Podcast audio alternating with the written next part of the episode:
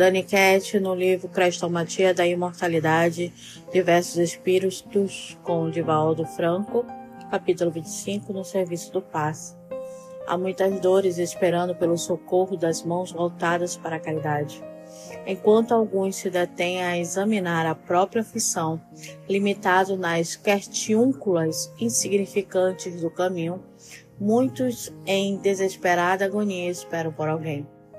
Não é necessário que a saúde se enfloresça em suas carnes para que a possibilidade de ajudar surja vitoriosa. A massa nutriente cresce em plena fermentação. O trigo benfageso desenvolve-se nas largas faixas de terra úmida. O bem se alarga nas áreas que vão se treinando. Não se acredite assim sem recursos para o milagre do auxílio. Dê o seu pouco e constrangerá aquele que tem muito a dar alguma coisa.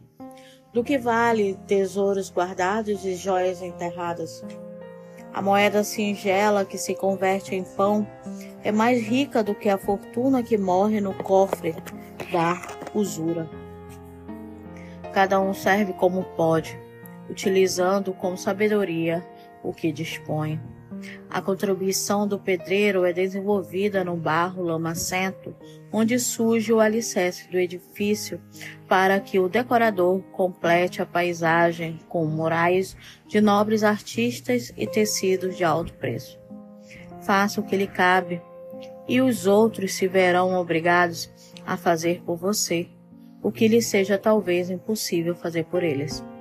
Nesse sentido, lembre-se da bênção do passo o passe é a mensagem ativa de amor, desdobrando os tesouros da bondade pessoal para o enriquecimento da alma da humanidade. Ore e doe-se confiante.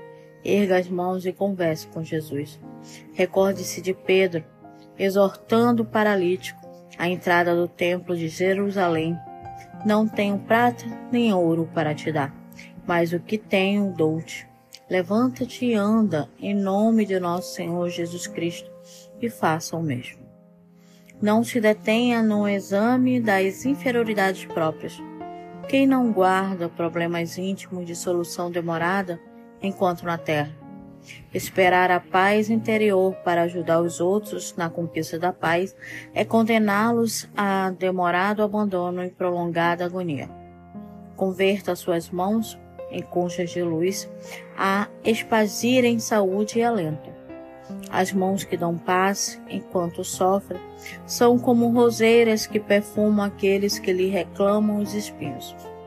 Mãos no trabalho do passe são como flores na cruz do dever, espalhando alegria. Não inquira quanto à origem do sofrimento, nem procure penetrar nas nascentes das lágrimas dos outros. Ajude e entenda. Socorro socorra e silencie.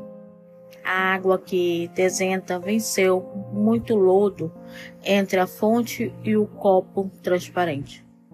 Quanto possível, estruture na alma confiança em nosso Pai, rogando a Ele transformar a sua vida em claridade para a vida dos outros e adapte as suas possibilidades à máquina do bem constante para que o bem invariável, acione e conduza sua mente e seu coração à verdadeira felicidade, a aura celeste. A autora espiritual, falando do serviço do passe, que muitas das vezes nós somos os doadores de uma energia, estamos lá a orar para os outros. Então, nesse serviço, sempre se faz necessário o aprendizado, a oração e também a compreensão do passista de que suas dores também são ouvidas e também ele é auxiliado na sua trajetória. Então, até o próximo capítulo.